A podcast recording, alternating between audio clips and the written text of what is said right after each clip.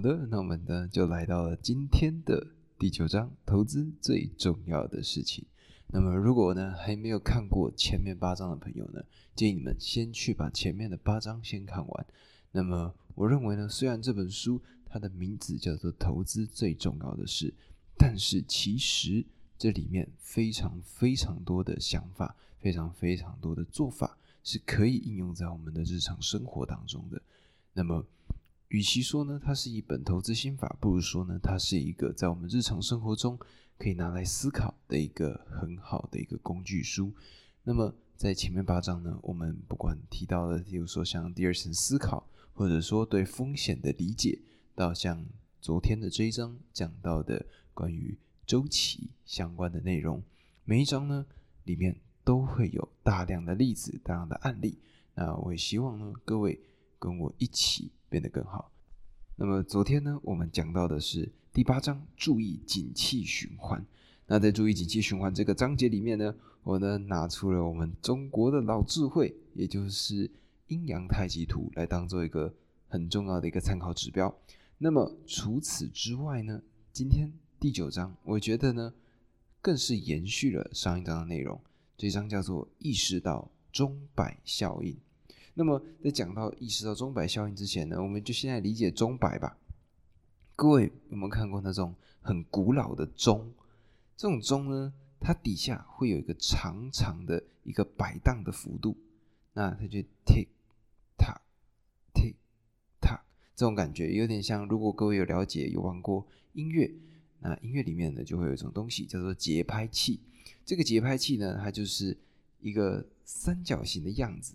然后有一根柱子在正中心，上面呢会有一个有重量的一个调节器。那这个调节器呢，最终就可以让你找到适合的这个节奏。那它就会非常固定，就滴答滴答滴答这样子感觉。那么同样的道理，我们呢如果身边没有人看过钟摆的，OK，你呢就拿一条绳子，这条绳子呢绑着一颗小小颗的石块，那。这个石头呢，你从右边把它摆荡下去，摆荡下去之后呢，它会来到另外一边，跟你原先摆荡的高度相应的水平高度。那这个呢，其实就是一个钟摆。那么这个就是今天第九章最重要要告诉我们的，也就是所谓的意识到钟摆效应。那么举个例子，例如说呢，像我们的一年四季，好了，以台湾来说。呃，热呢可能热到最多四十度、四十一度，好，最热了。冷呢可能冷到大概五六度，我是指在平地的状况，我们大概冷到五六度，最低最低温。所以呢，我们的这个钟摆基本上就会在这两个区间里面去做摆荡，对吧？那么在霍华马克思呢，他的理解里面，投资市场就像是钟摆一样。举例来说，他呢在兴奋和沮丧之间摆荡。或者呢，在庆祝事情会乐观发展，跟烦恼事情会悲观发展间摆荡；或者就是在价格过高和价格过低这两个区间摆荡。这种摆荡呢，是投资界最可靠的特征之一。而且，投资人的心态似乎都花太多时间在两端的高点上，而不是花在快乐的终点上。什么是快乐的终点呢？也就是各位现在想象一下那个钟摆，这个钟摆呢，它的最低点也就是它的终点。那霍华马克思呢，将其称为快乐的终点。那么刚刚这样子的一个内容呢，其实是他在一九九一年写下的一个备忘录。而在十三年之后呢，他呢的另外一篇备忘录里面又再次讨论到钟摆效应。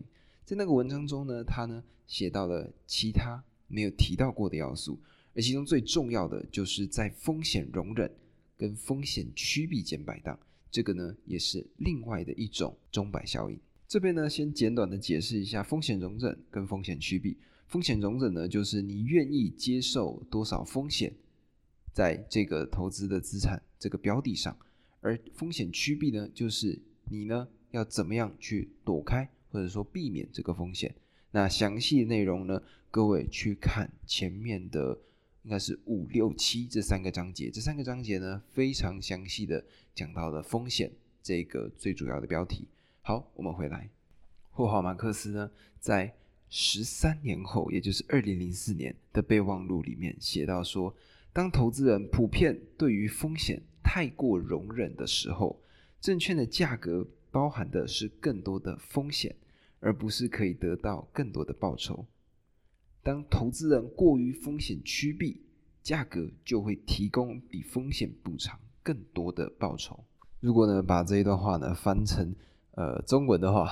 它的意思呢，就是别人恐惧我贪婪，别人贪婪我恐惧。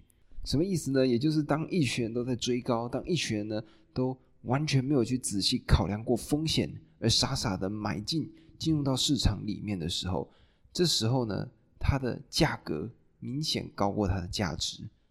那这个时刻呢，所有的人都在等待什么？也就是这个泡泡破掉嘛。这个泡泡破掉之后呢，大家呢就会怎么样？瞬间诶丢起来。大家就害怕嘛，不敢投资嘛。而这个时候呢，就是霍华马克思他出手的时候。所以呢，在面对风险的不同态度间，摆荡就是最强的一股力量。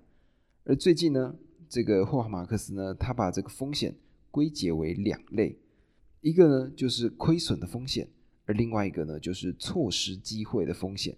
而霍华马克思呢，他提到说，要大幅消除其中一个风险是有可能的。但不可能把两个风险都消除。为什么这样讲呢？各位看一下亏损的风险跟错失机会的风险，它呢完全就是在跷跷板的两端。那书中呢，他提到的是二零零五年到二零零八年这段期间的故事。那这个呢，也就是著名的什么金融海啸嘛。那在当时呢，二零零五年、零六年、零七年这一段时间呢，一切看起来都非常的顺利。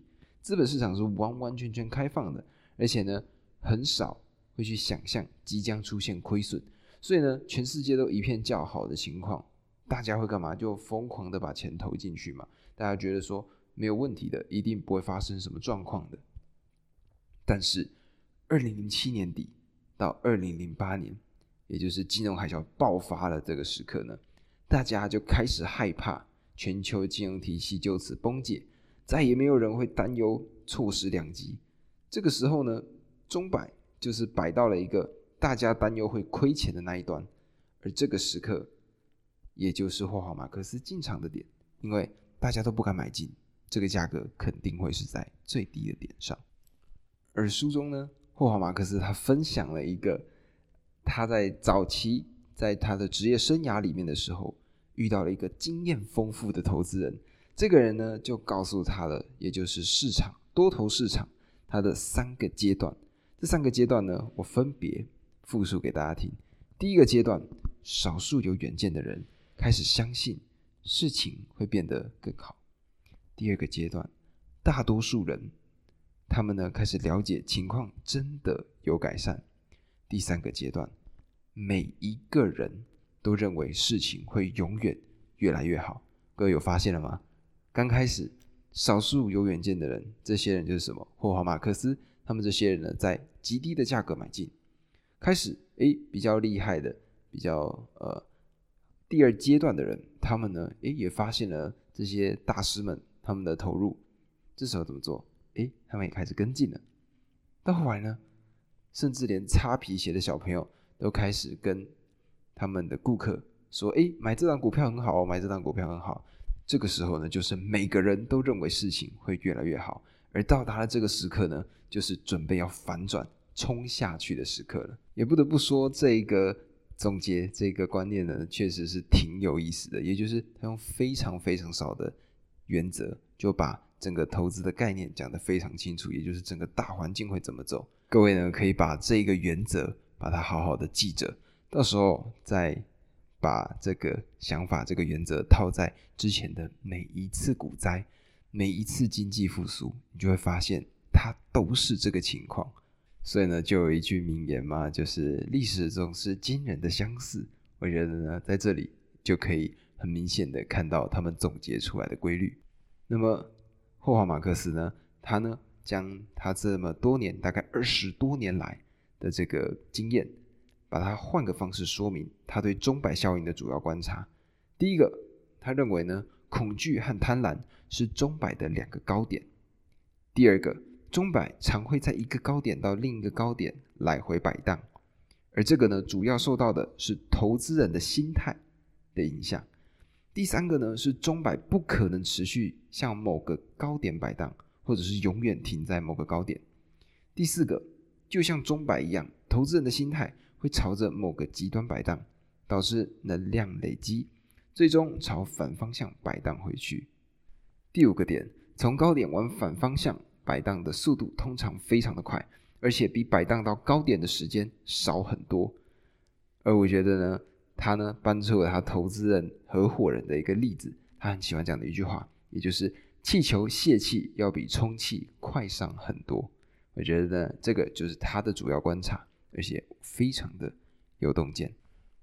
而最终呢，他是在这个章节做了一个备忘录来总结。我觉得呢，这个备忘录可以把整个内容完完整整的讲一遍，在多头阶段要占上风，投资环境必须有贪婪、乐观、繁荣、信心、盲从、大胆、忍受风险和冒险等特性。但是这些特性不会永远控制市场，最终他们会屈服于恐惧、悲观、谨慎、不确定、怀疑、小心、风险规避与保留态度。崩盘是繁荣的产物，而且我相信把崩盘。归因于之前过于繁荣，而不是特定事件造成市场修正，通常比较正确。极端的市场行为会反转，相信钟摆会永远朝某个方向前进的人，或是相信会永远停留在某个极端的人，最终会损失惨重。只有了解钟摆效应的人，才能获得最大的益处。那么，这个呢，就是今天第九章里面所讲到的内容。那么。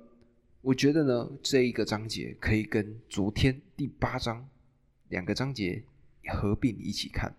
这两个章节呢讲到的内容，我个人认为是十分相近的，但是有一些些的不一样。那透过把这两个章节呢合并起来，我觉得呢就可以更容易的了解到他想要诉说的观念是什么。那么我想到的事情是，以前高中的时候学校在上生物课嘛。那生物课呢，里面就提到了一个概念，叫做校长。校长是什么意思呢？校长意思呢，其实就有点像是一片树林。这片树林呢，它长到一个阶段之后，因为莫名的原因发生了一场大的火灾。这个时候呢，整个所有的整片林地都被清洗过了一遍，全部变成了碳嘛。这个时候呢，就会重新开始长出一些，例如说藓苔生物。例如说青苔，再慢慢的长出一些小的草丛，再慢慢越长越大，开始出现灌木丛，最终呢又重新长回了一片树林。它就是一遍一遍一遍的不断的更新，不断的循环。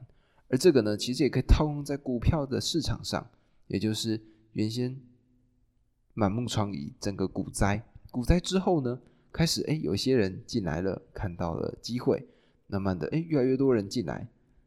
再来呢，每个人都冲进来，这时候呢，因为里面太多复杂的因素了，一个擦枪走火，瞬间又烧掉了，烧掉之后又回到原先的这个地方。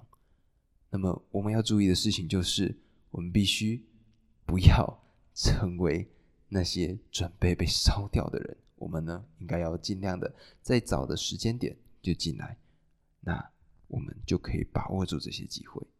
我觉得呢，这个就是在讲完今天这两个内容，也就是昨天、今天两章，我呢所得到的一个心得，然后分享给各位。